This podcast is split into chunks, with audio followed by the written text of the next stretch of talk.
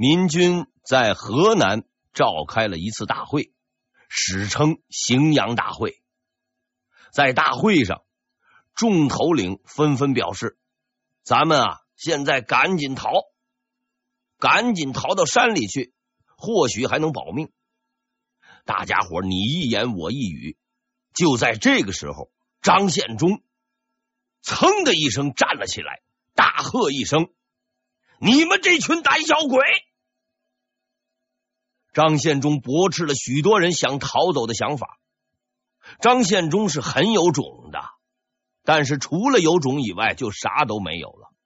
因为敌人就在眼前，你要说不逃，也得想个辙呀。然而张献忠没辙，于是另一个人说话了，一个有辙的人说了话了：“一夫忧愤，况十万众乎？官兵无能为也。”这个话是李自成说的，他这个话的意思就是说，就是一个人只要敢拼命，也有活命的可能。何况我们有十几万人呢，怕什么？李自成，陕西米脂人，万历三十四年生人。这里有个比较凑巧的事儿，李自成跟张献忠是同一年生的，而且这两个人的身世都比较的搞不清楚。但是李自成相对而言比较简单，根据史料的说法。他家世代都是养马的，在明代养马那是个固定职业，也还能赚点钱，起码混口饭吃，生活水准大致是个小康。所以李自成是读过书的，他从小就进了私塾，但是据说成绩不好，很不受老师的待见，觉得这个孩子没啥出息。直到有一天，这天。老师请大家伙吃饭，吃什么呢？吃螃蟹。当然了，老师的饭那是没那么容易吃的。吃螃蟹以前，让大家伙先根据螃蟹写一首诗，然后才能开吃。李自成呢，就在那儿想了想，想完以后就写了出来了。老师看过大家的诗啊，看一首评一首。看到了李自成的诗，没有说话，因为在这首诗里有这么一句话：“一身甲胄任横行”，就是说一身铠甲，天下任我行。这位老师是何许人也？实在没处找，但可以肯定的是，他是一个比较厉害的人物，因为在短暂的犹豫之后，他说了一个预言。你呀、将来必成大器，但始终是乱臣贼子，不得善终。这个老师有点反动。李自成同学的终成大器之路似乎并不顺利。吃过了螃蟹不久，他就退学了，因为他的父亲去世了。没有经济基础，没有上层建筑，李自成决定。先去打基础，但是问题是他家并不是农民，也没有地，种地估计是瞎扯，所以他唯一能够选择的就是给别人打工。这段时间应该是李自成比较郁闷的时期，因为他年纪小，父亲又死了，经常被别人欺负，有些地主让他干了活还不给钱，万般无奈之下，他呢托了个关系。去驿站上班了。李自成的职务是驿卒。我说过，驿站大致相当于招待所，驿卒就是招待所的服务员。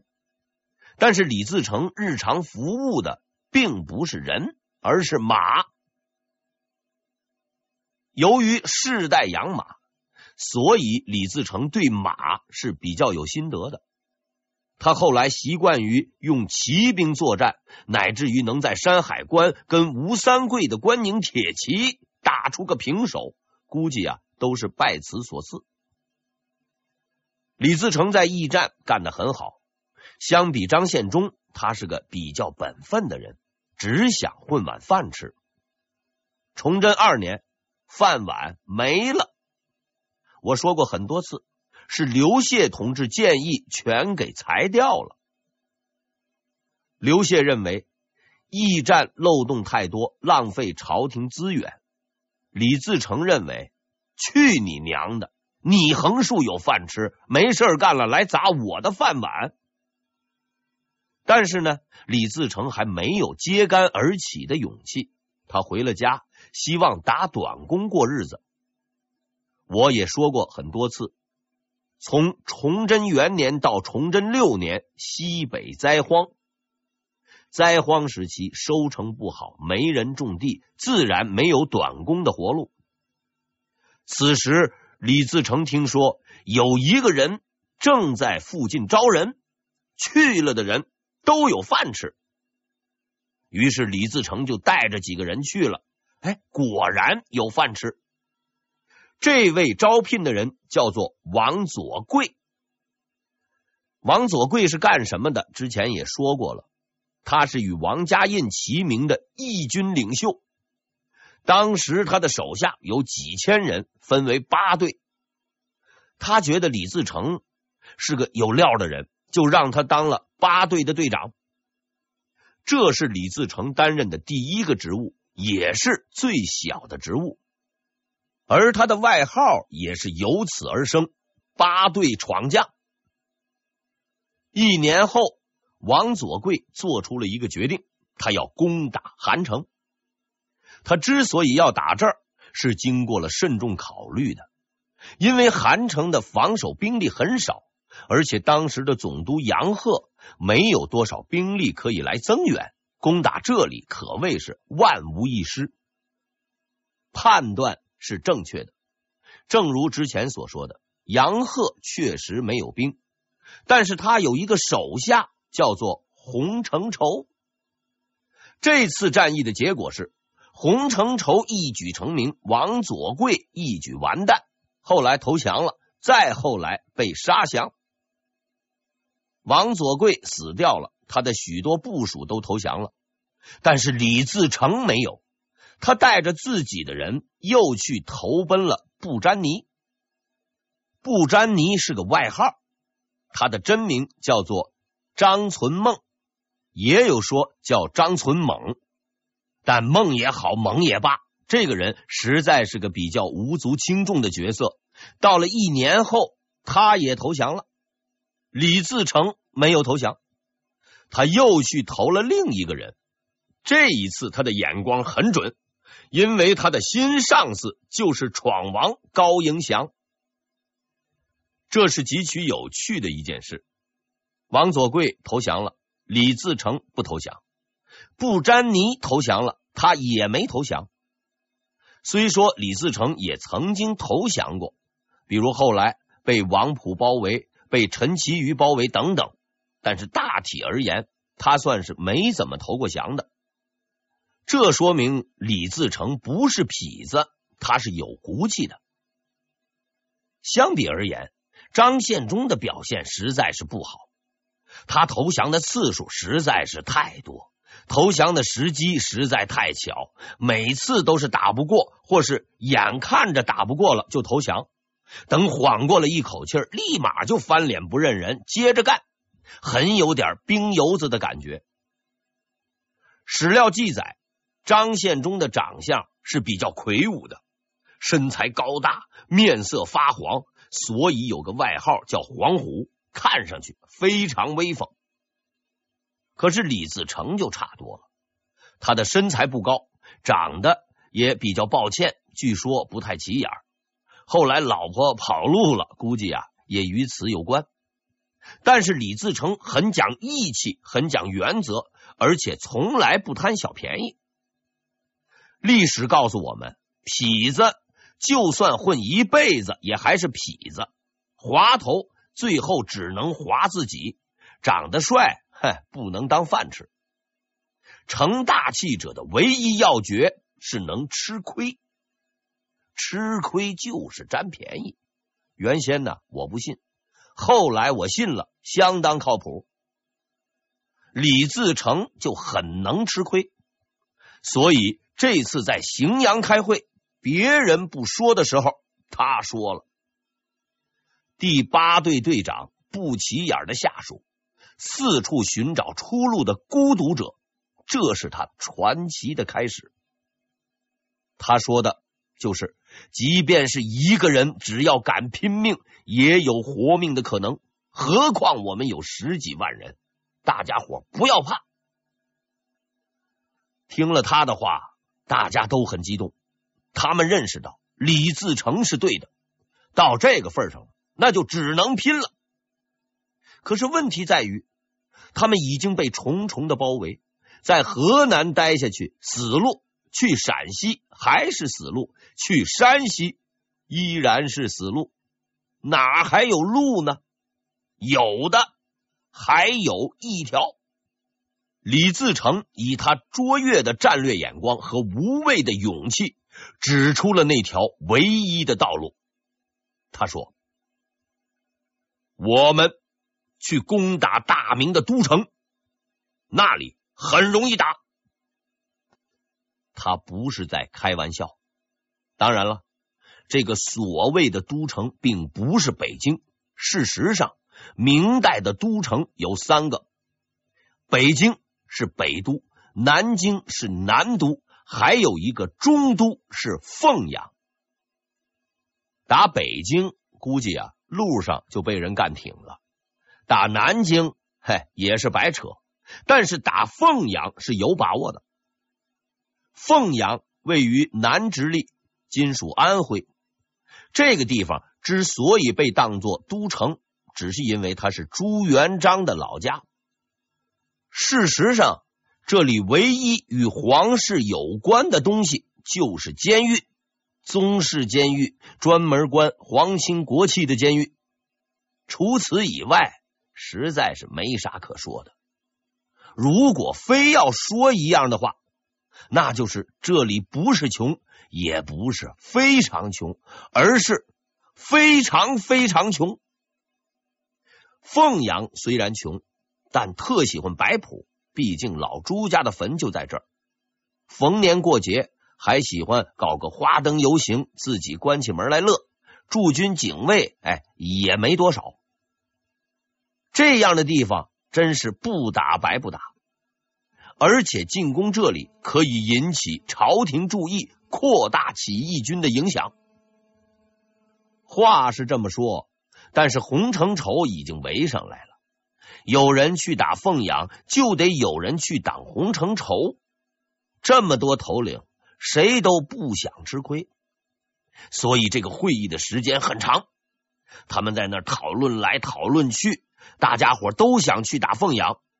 最后，他们终于在艰苦的斗争中成熟起来，领悟了政治的真谛，想出了一个只有绝顶政治家崇祯才能想出的绝招——抓阄。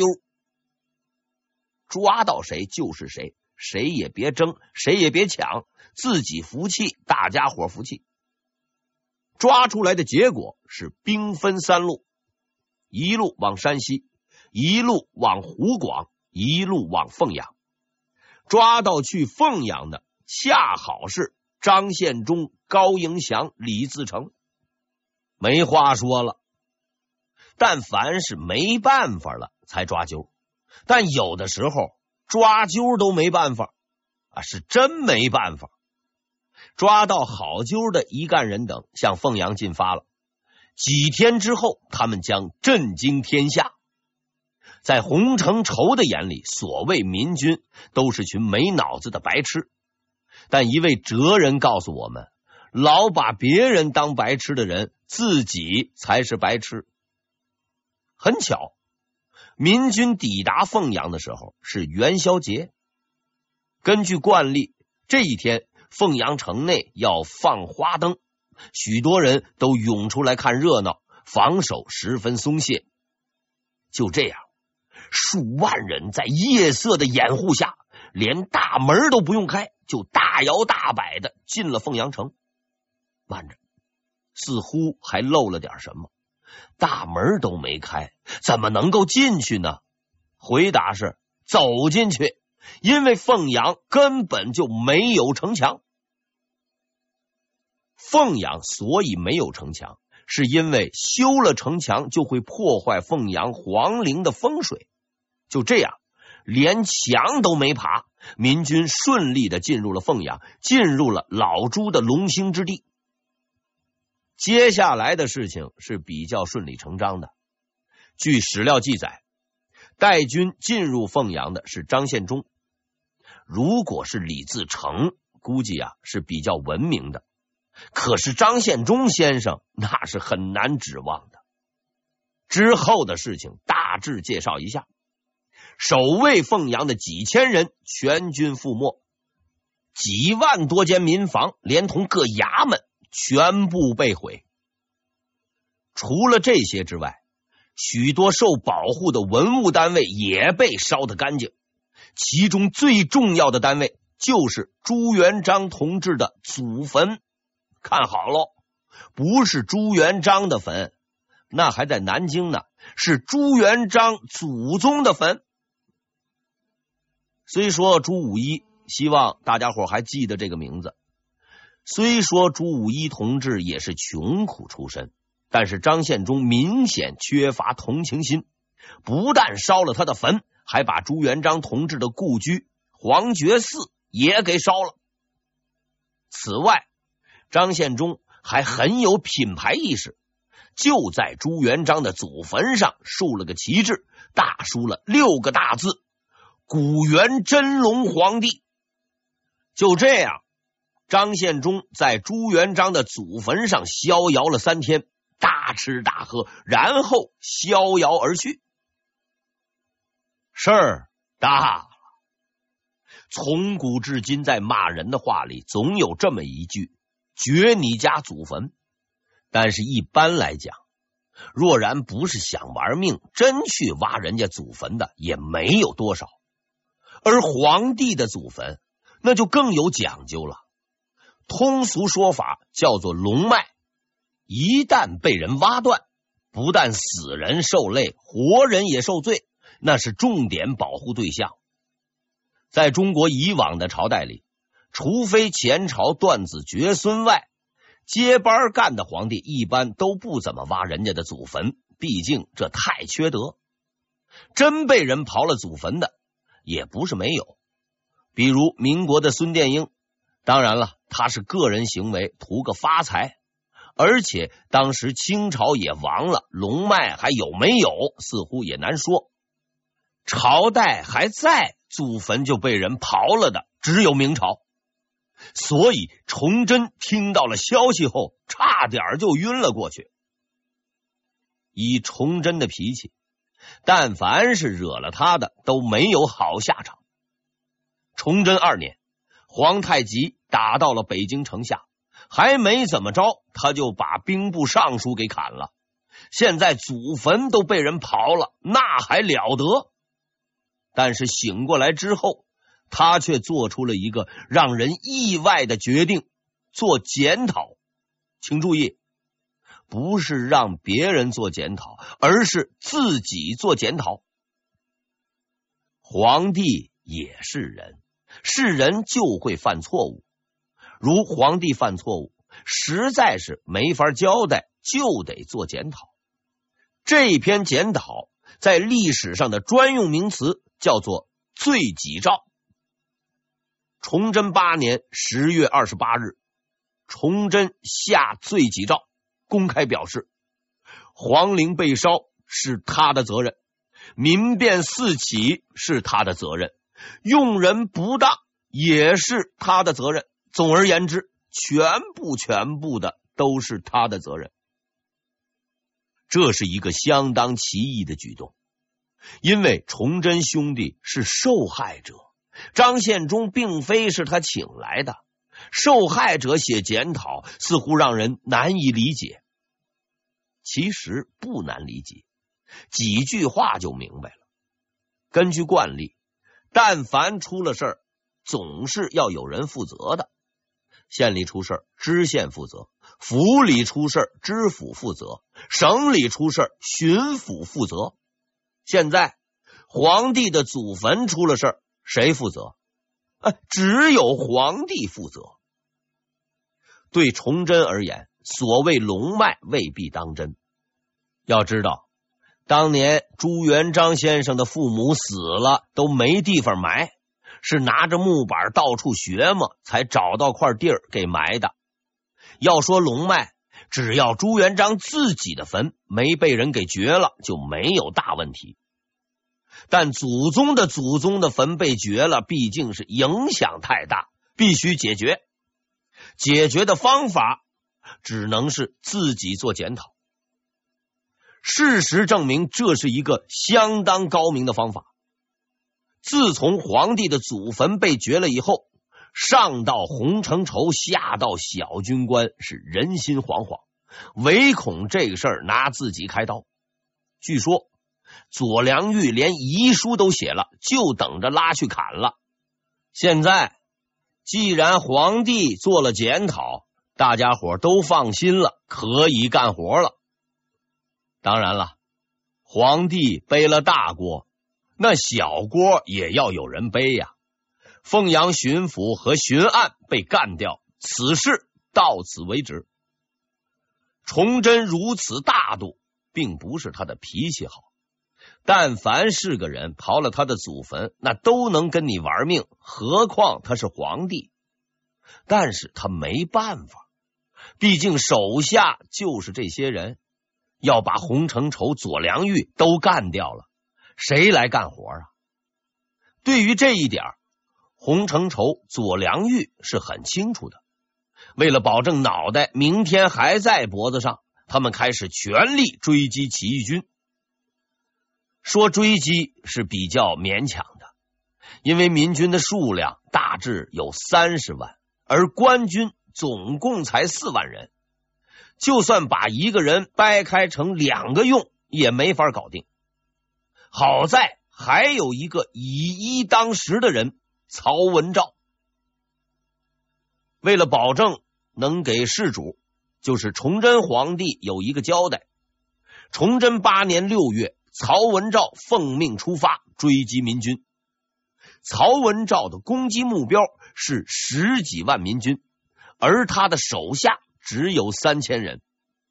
自打开战起，曹文照就始终是以少打多，几千人追几万人，那是家常便饭。但上山的次数多了，终究会遇到老虎的。曹文照率领着骑兵，一口气追了几百里，把民军打的是落花流水，斩杀数千人。跑了几百里后，民军终于醒过来了。这官兵。才他娘三千人而已，咱们跑的这么快，还这么远，至于吗？于是，一合计，集结精锐兵力三万多人，回头准备跟曹文照决战。崇祯四年起，曹文照跟民军打过无数仗，从来都没输过，胆子是特别的大。这次也一样，冲的特猛，一猛子就扎了进去了，进去了。就再没出来。